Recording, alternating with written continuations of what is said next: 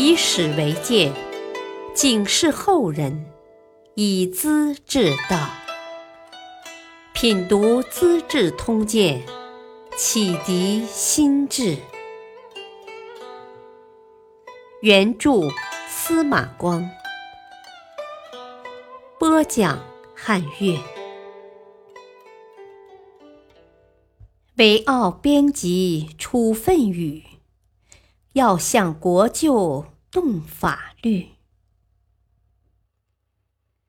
韦傲当上了京兆尹。老百姓都很高兴。原来韦傲是义城节度使周驰的判官。当周驰入朝做宰相时，问他说：“ 我的能力不够，责任却很重大呀。当此临别之时，你能给我一些忠告吗？”韦傲只说了一句话。哦，但愿相公不要有权呐。周驰很惊异，哦，这是什么意思？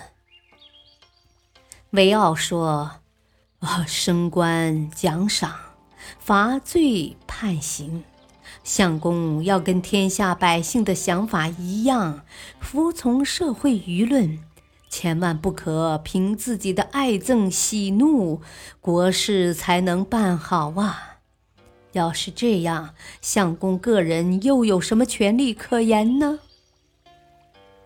周驰恍然大悟，牢牢记在心里。不久，韦傲也入朝做了翰林学士。一天，宣宗召见韦傲，平退左右侍臣，问道：“哦，社会上对宦官的权势有什么看法呀？”韦傲说：“哦，陛下权威很高，英明果断，跟前几朝根本不同啊。”宣宗闭上眼睛，摇摇头：“呵呵，哪有这么简单呢？他们的势力大得很呐！你看有什么办法可以消除呢？”韦傲才说出自己的想法。哦，陛下，如果跟外面大臣商量，恐怕会重演甘露之变的悲剧呀。不如就在宦官中物色一些忠实有才的人，共同想法子，也许有利得多呀。宣宗很不同意，哼，这是下策。太监里头四五品以下的人。对我感恩戴德，可是地位低下，不起作用啊。穿紫袍的三品大员地位很高，又抱成一团，很不容易动摇嘞。韦傲也就没说话了，他没有权势，帮不上皇帝的忙。宣宗看韦傲忠直可靠，请他把全国各州的风土人情和政事利害编成一册书，取名《处分语》，意思是对策的基本原则和依据。韦傲亲自手抄，连家人子弟也不知情，皇帝看了非常满意。一次，邓州刺史薛弘宗入朝谢恩，出殿以后，对韦傲谈起：“哦，呃，皇帝对邓州的大事很了解呀，处理问题惊人的准确，太英明了。”韦傲问皇帝谈些什么内容，原来都是处分语中所提示到的。京兆尹办事很不得力，宣宗派韦傲接替。韦傲为人公道正直，上任理事之时，社会上的歪风邪气很快就压下去了。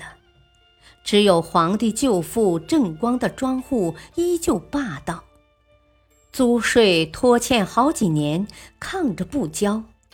韦傲把郑家的管事抓进监狱，然后向皇帝汇报。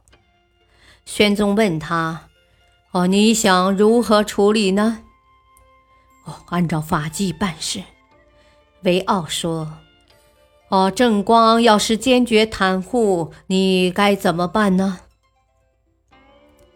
韦傲很不以为然，禀告道：“啊，陛下调我当京兆尹，是要我把京师的历年弊害扫除干净啊！像正光家的庄户多年抗税不交，触犯国家大法，要是怕他顶住，不敢处罚，陛下的法律岂不是只对平民百姓吗？我是不买这个账的。”宣宗这才转过弯来，哦，你当然是对的。不过正光会埋怨我不帮他，他是太后的兄弟呀。啊，这样好吧，你把他的管事打一顿，留下性命，行不行呢？韦傲也只好迁就。哦，我自然要接受陛下的诏令。不过，我要把管事关住，啊，交足租户才放人呐。宣宗感到抱歉，哦，呃，你的做法光明正大，我为亲人委屈法律，呃实在惭愧呀。韦傲回到官府，把管事提来打了一百棍，再交代说：“呵。”何时交清租税？何时放你出监门呐？管事吓得半死，赶紧叫人交租。几天内就完成了，韦傲才把他交给正光。从此之后，长安城的豪门贵族再也不敢放肆，社会风气多年来没有这样好过。第二年。宣宗想要韦傲出任户部侍郎，承担宰相的职务，韦傲一再推辞。哦，呃，今年以来，我的精神和心力都差了，担负不起繁重的工作，多次请求陛下给我一个小地方去做点事情，还没得到允许呢。宣宗很不高兴。韦傲回到家里，外甥柳平尤其埋怨，责怪舅父有官不当。